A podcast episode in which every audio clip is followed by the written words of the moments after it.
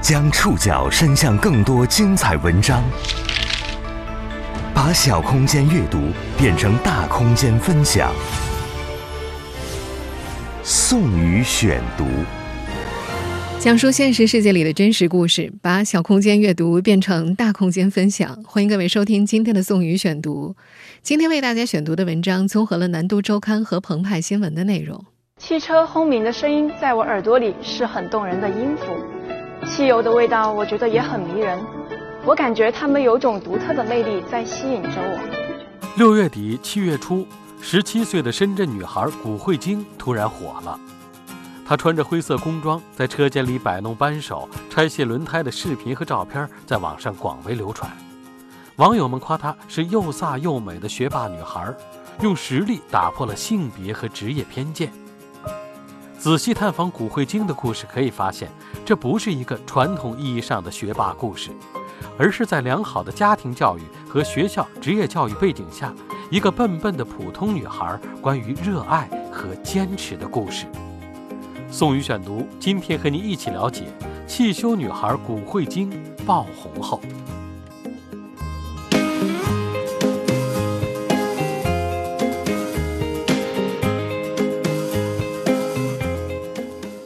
因为广东当地一家媒体的视频报道，十七岁的深圳市第二职业技术学校的高二女生古慧晶，最近突然火了。这波火的起因还要追溯到今年四月份，当时古慧晶代表学校参加广东省职业院校学生专业技能大赛，在机电维修赛项目中获得一等奖。在这场比赛中，她不仅刷新了发动机拆装赛项目的全校纪录，也成为广东省第一个参加此类赛事并且夺得一等奖的女生。消息传开之后，不仅网友们纷纷为她点赞，亲切地称呼她为又飒又美的汽修宝藏女孩。人民日报、央视新闻等中央级媒体也称赞她用实力打破了性别和职业偏见。学霸，别人家的孩子。古慧晶火了之后，类似的溢美之词不时出现在网友们的口中。而在这个十七岁的女孩子自己看来，她从来就不是一个学霸，只是一个普通女孩。她甚至形容自己从小是一个有点笨笨的女孩。古慧晶说，初三的时候，她的成绩在班上属于中等偏上，数学是比较偏科的。即将毕业，要选择未来人生方向了。女孩觉着，按照自己的成绩，只能上一个普通高中。但如果上普通高中的话，很可能会考不上自己心仪的大学。她不甘心只拿一个普通大学文凭，再找一个世俗意义上的安稳工作。那一刻，她想到了上职校。父母听说她想选汽修专业的时候，吓了一大跳。但古慧晶并不是心血来潮，她对汽车的兴趣由来已久。他说：“小时候看到电影《速度与激情》中酷炫的驾驶技巧和汽车改装的时候，他就想象着在长大之后能够拥有一辆自己的汽车，自己改装、自己修理，这种感觉真的是太酷了。”上小学的时候，他经常在小学门口拐弯处等待爸妈来接。每次有汽车经过减速、加速的时候，汽车油门的轰鸣声和汽油的味道让他着迷。他从小就觉着汽油的味道特别香。他告诉父母，去职业学校学习汽修，沉浸在自己感兴趣的世界里，他会觉得更有意义，并且这不只是关乎兴趣的。他觉得汽车行业的前景不会差。这个女孩子一直都比大部分同龄人要显得成熟，对很多事情都有自己的主见。父母在听她说完选汽修的理由之后，尊重了女儿的选择，他们只叮嘱女儿一句话：他们认为，既然是我自己选择的，就应该对自己负责。他们支持我做想做的事情。古慧晶说自己的爸妈一直比较民主，爸爸妈妈是白手起家的个体户，她在很小的时候，父母就非常注意培养她的主见。和关注成绩相比，父母更加关注她做事情是否通达。初一时，古慧晶有段时间比较叛逆，觉得爸妈管太多了。父母为了帮她补习数学，给她报了个一对一的补习班。女孩当时觉得。上补习班是在质疑我的智商，他告诉父母：“我不去，我就不信我听不懂。”父母则告诉他：“没关系，给了你这个机会，不去是你自己的事情。”父母的表态让他印象深刻，也让他越发想证明自己。自此之后，他的数学突飞猛进，都开始严重偏科了。有韧劲，热爱汽修，也正是他身上的这股韧劲和热爱，让他在以后多次想放弃汽修的时候，咬牙坚持了下来。说服父母挺容易的，可是亲朋好友当中不理解的占了大多数。初中同学知道他学汽修之后，跟他开玩笑：“哎，以后咱们修车呀，就找骨灰金了。”骨灰金知道这是善意的玩笑。更大的质疑来自亲戚。逢年过节，亲友相聚，亲戚们往往会问骨灰金上了什么学校。在他说出职校的时候，他能够明显感觉到亲戚们脸上的异样表情。进一步得知骨灰金学的是汽修的时候，他们往往直接说：“怎么可能？”那脸上惊讶的表情，仿佛是在说骨灰金在跟他们开玩笑。得到确定的答案之后，亲戚们的表情会更显复杂。亲戚们的担心和质疑，女孩能够理解，但这样的表现让她或多或少觉得不开心。她有些沮丧，人怎么可以随便评价一个自己不了解的东西呢？不过，不开心归不开心，他从来没有因此动摇过自己的选择。他说。话是从别人嘴里说出来的，但选择是我自己的。他一遍又一遍跟亲人解释自己的理由，他还暗自较劲儿：“你越这样想，我越要努力成为自己当初想要的样子。”周围人的看法或多或少的会影响骨灰精的心情，但他一直很坚持自己的决定。因为他终于有机会一头扎进自己喜欢的汽车世界里了。不过，喜欢是一回事，学好做好却是另一回事。不止骨灰精的亲友们，我们这个社会的大部分人都对这个职业有性别偏见。很多人会下意识认为，这份需要脑力加体力的工作是男生的事。宋宇选读继续播出：汽修女孩古慧晶爆红后。在深圳市第二职业技术学校，古慧晶就读的2019汽车运用与维修专业，一共有40名同学，男生占了大多数。这个不服输的女孩承认，刚入学的时候，男生们在专业课方面确实会比自己学的要快得多。为了赶上进度，他挤出业余时间请教老师和学长。刚入学不久，古慧金就听说学校针对广东省职业院校学生专业技能大赛，专门组建了集训队。为了学习汽修知识，他开始利用课余时间跑去实训室，跟着正在备赛的学长们观察学习。再到后来，他也报名加入了这支队伍。刚刚参加集训队的时候，不少老师同学都不太相信，纷纷劝说古慧金。他们都说呀，女生嘛，还是做营销比较轻松了。但古慧金没有动摇，她成为集训队里年纪最小，也是唯一的一个女生。和平时上课不同，集训队的生活非常忙碌。参加比赛集训的同学们在实训基地里日复一日重复着同样的动作，以增强操作熟练性。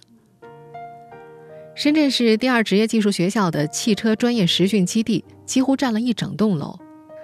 大楼前台是模拟汽车 4S 店的营销中心，一楼的汽车展厅里摆满了各式主流款式的汽车。为了模拟修理厂里的真实工作环境，一楼展厅当中是没有安装空调的。除了上课和休息之外，古慧金这两年的职高生活几乎都是在实训基地里度过的。钻到车底排查汽车故障，拆装发动机，四轮定位，职业在汽修店大多会由男士包揽的操作，古慧金忙得不亦乐乎。修车的时候会经常接触化氢气，去年冬天，古慧金手上的皮肤。全都是裂开的。爱打扮的他不以为意，他说：“为了自己喜欢的事情，就会有镜头要做好。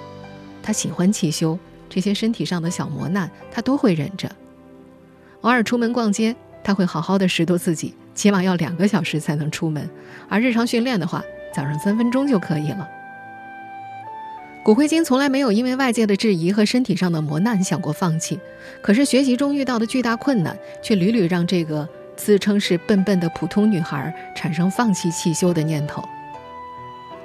她所参加的汽车机电维修项目比赛，一共分为车轮定位、发动机拆装、汽车定期维护和汽车故障诊断四个子赛项，其中故障诊断项目的分值是最高的，占比百分之三十。在这个赛项里，出题老师会在汽车上设置多个故障点，要求参赛选手启动车辆观察故障现象，并且迅速确定故障范围，然后结合对应系统里的控制电路图，对怀疑的元部件和线路一个一个的检测，由此找出故障点，把故障排除。这就要求古慧晶需要额外掌握电路图知识，这成了他学习当中最难的环节。刚刚加入集训队的时候，他才入学不久。他说那时候自己的脑海里是没有电路图概念的，老师怎么讲都听不懂。他甚至开始怀疑起自己的智商了。实训基地的训练特别辛苦，为了节约时间，女孩买了一张行军床放在实训基地午休。周末，别的同学都回家了。他也选择在学校实训，尽管他家离学校只有两公里远。古慧晶说，在一个全是男生的环境里，真的很不好受，有一种孤立无援的感觉，很是难熬。压力特别大的时候，他经常一边洗澡一边哭，因为这样大家看不到。尽管他不想让大家看到自己哭泣的样子，可有两次他还是没忍住，当众哭了出来。有一次是练习拆装发动机的时候。教练就在旁边，他感觉自己忍不住了，就先去厕所哭了一会儿，好不容易控制住，回来之后没忍住又哭了出来。教练看到之后吓了一跳，赶紧安慰他。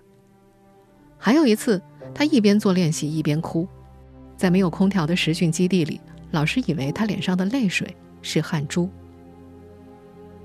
种种压力之下，古慧晶想到了放弃，他开始怀疑自己的选择，甚至会质疑自己。为什么不去选择一个安逸的生活，非要作死呢？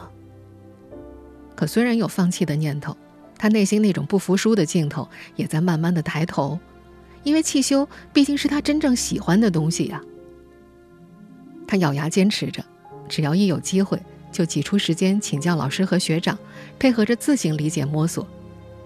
学了快两年之后，他慢慢找到了感觉。他说：“让他坚持下来的另外一个重要原因，还有两位教练的耐心指导。他说，两位指导教练对他太好了，他不想让教练们失望，更不想做逃兵。关键时刻，对专业的热爱，教练的悉心指导，不服输的韧劲儿，让女孩在热爱的领域一步步向前。几年下来，古慧晶的努力和坚持也一点点获得回报。”宋宇选读继续播出：汽修女孩古慧晶爆红后，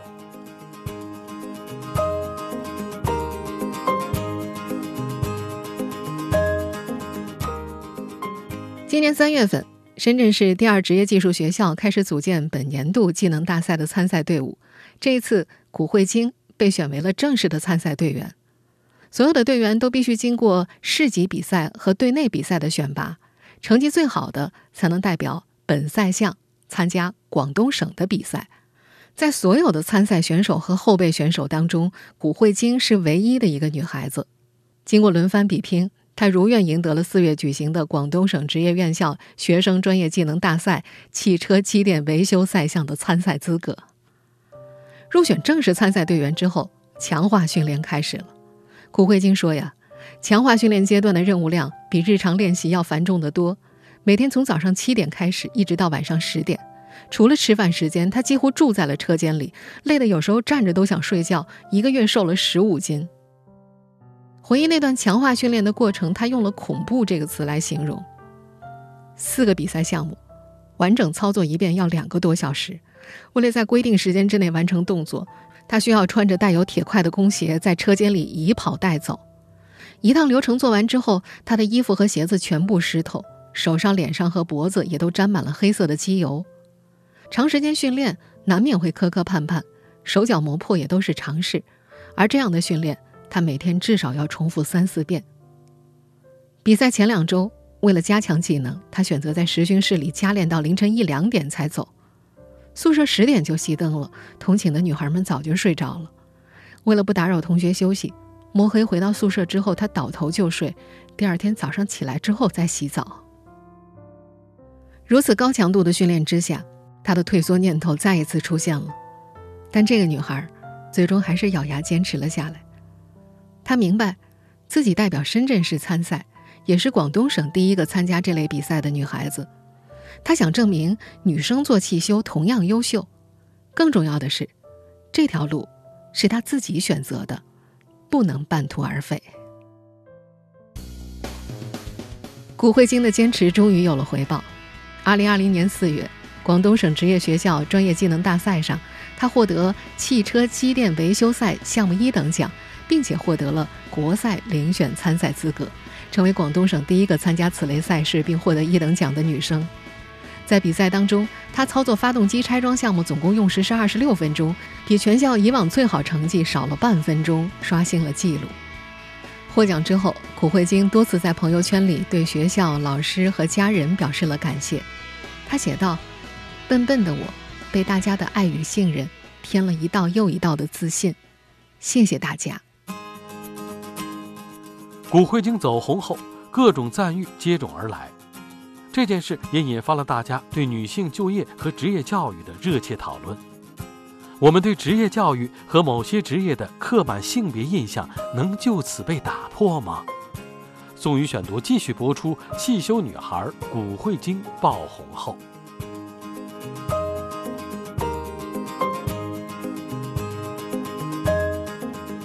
古慧晶意外走红之后，有很多媒体都采访了这个十七岁的女孩，关注她的日常生活。大家发现，她和其他普通的十七岁女孩没什么太大的区别。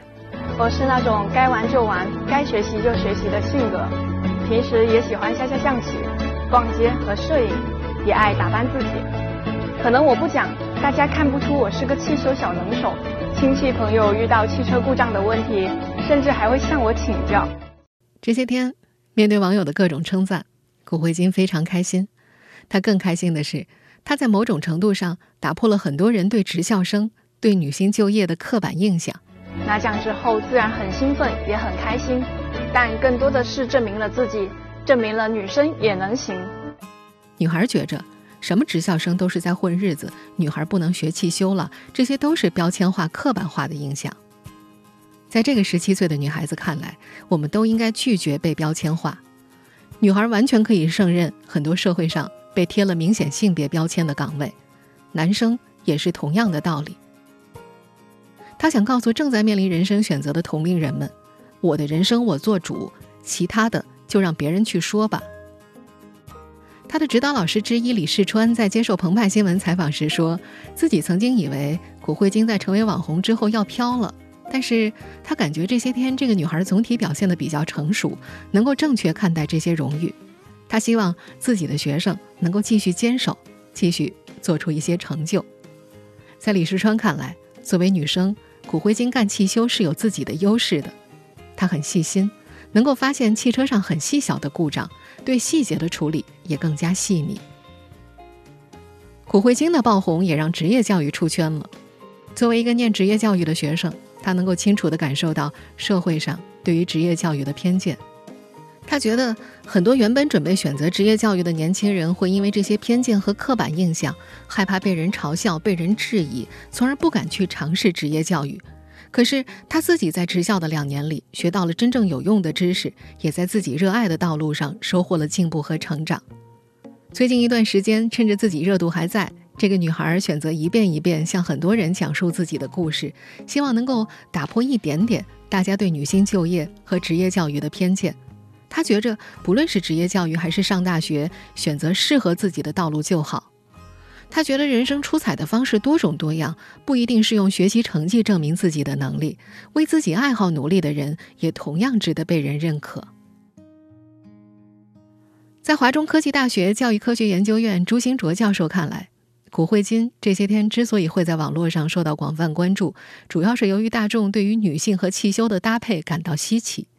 朱教授觉着，这种职业和性别匹配度上的偏见会逐渐随着我国民众受教育的程度的提高以及技术的进步慢慢减少。更重要的是，古慧晶的选择正体现了目前教育改革倡导的方向，就是希望学生在选择专业和职业的时候，尊重自己的兴趣和内心的声音。事实上，我国这两年对职业教育的重视程度已经在不断提升了。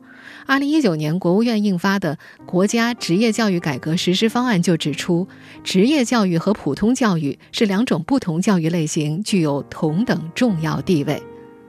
可是，放眼整个社会，还是有不少人对职业教育有低人一等的印象。在骨灰金的教练李世川看来，中国自古就有“劳心者、劳力者”的说法。很多人会觉得劳力者不体面、不光鲜，这种偏见不是一天两天就能改变的，这需要国家相关政策的支撑，以及从事职业教育行业的人的努力。李世川曾经考察过德国的职业教育，对德国职业教育对经济的巨大推动力印象非常深刻。他说，德国人是没有职业教育低人一等的印象的，职业教育培养的高技能人才已经成了德国工业四点零的重要保障。作为教育科学研究者的朱新卓教授也认为，很多中职生需要克服自卑心理，树立一个观念，也就是靠技术也能过上美好生活。只要你努力，真正掌握这些技能，则不亚于那些通过普通高考考上大学的人。同时，朱教授也指出，社会应该提供完善的制度保障，让一个人靠技能谋生，也能过上体面、衣食无忧的生活。以此来消除家长和学生对读中职的前途之忧，这样家长也就不必把孩子逼到升学竞争的那一条赛道上去了。虽然目前大部分家长还是倾向于为孩子选择普通高中教育，但不少职业教育工作者在实际工作中也看到了很多希望。尤其让他们欣慰的是。很多像古慧晶一样主动选择职业教育的孩子们，往往对自己未来的人生有更成熟的思考。宋宇选读继续播出：汽修女孩古慧晶爆红后，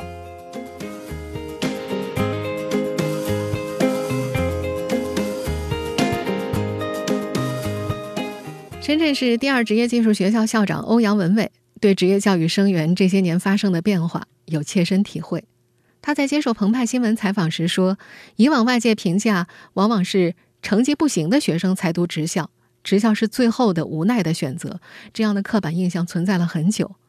但其实如今的职业教育早就不是这样了，职业教育的成长通道和就业前景都有了不少变化。”他说：“这些年，不少学生和家长不再为了面子去读民办高中，而是直接选择中职院校。”他们学校这几年录取的学生当中，百分之八十二点六超过了深圳民办高中的最低分数线，不存在有人说的职校生都是中考的失败者，是分数够不上普通高中的学生。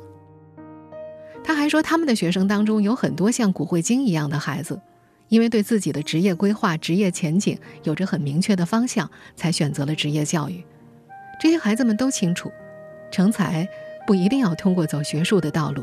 也可以通过技术技能的培养，为今后的人生发展提供帮助。欧阳文伟说：“他发现这些孩子都是很优秀的，视野广阔，充满信心，喜欢独立思考。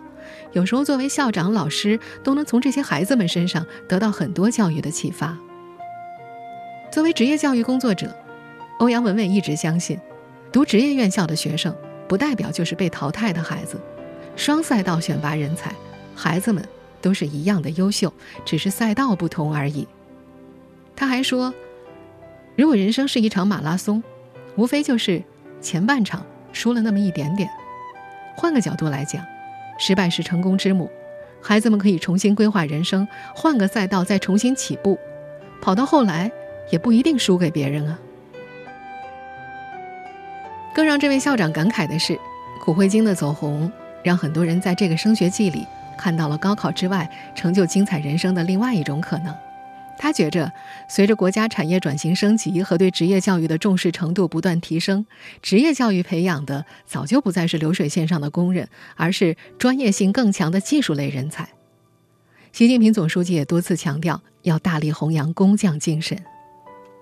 获得广东省赛一等奖之后，古慧晶已经获得当地一所著名职业技术学院免试入学的资格。不过，古慧晶自己也在为高三阶段的高职高考做准备，希望能够更进一步考进一所本科院校。谈到未来的发展，女孩坚定地表示将继续选择汽修专业。她的人生目标已经立下，她说未来十年会朝着这个目标不断地继续前进。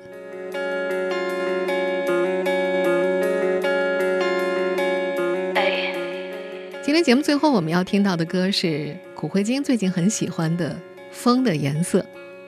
这个十七岁的女孩说，这首歌里有一句歌词非常能够表达她的心声，歌词是这样的。等风来，根本不是我的风格。迎风跑，才发现有空回首。她觉得人生不能一味被动接受，也要主动争取，为自己所好，为自己所想，奋力争取。我是宋宇，感谢各位的收听。本期节目综合了《南都周刊》、澎湃新闻的内容。收听节目复播，您可以关注本节目的同名微信公众号“宋宇选读”。我们下期节目时间再见。春天的风是刚晾干的床单的浅蓝色，是张开双手去获得，而不只是眼看着。我想起小时候的一辆自行车，穿越马路逆着风跑，哼着的歌。当阳光洒满我裸露的手臂，再也不是那稚气未脱天真的口气。我的手被另一只手握紧，停在此刻，我才发现夏天的风是梦幻般的紫色。喂喂喂，我想我应该抬起头走。不会委婉的是在找理由，等风来根本不是我风格，迎风跑才发现有空回首。哎，我看到了风的颜色，我听到了风的颜色，我碰到了风的颜色，我知道了风的颜色，我看到了风的颜色，我听到了风的颜色。我碰到了风的颜色，我知道了风的颜色。多想一辈子没有挂念，没有寄托，不想到最后除了眼泪就是悔过。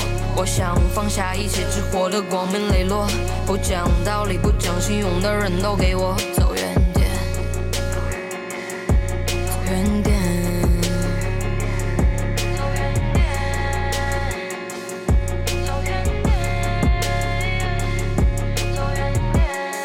秋天的风是什么颜色？你说是枫叶那种凄婉的橙红色。我假装听不太清楚，话里有几重因素。你说算了，别闹了，之后我只能跟风倾吐，雪一片一片一片一片的飘落。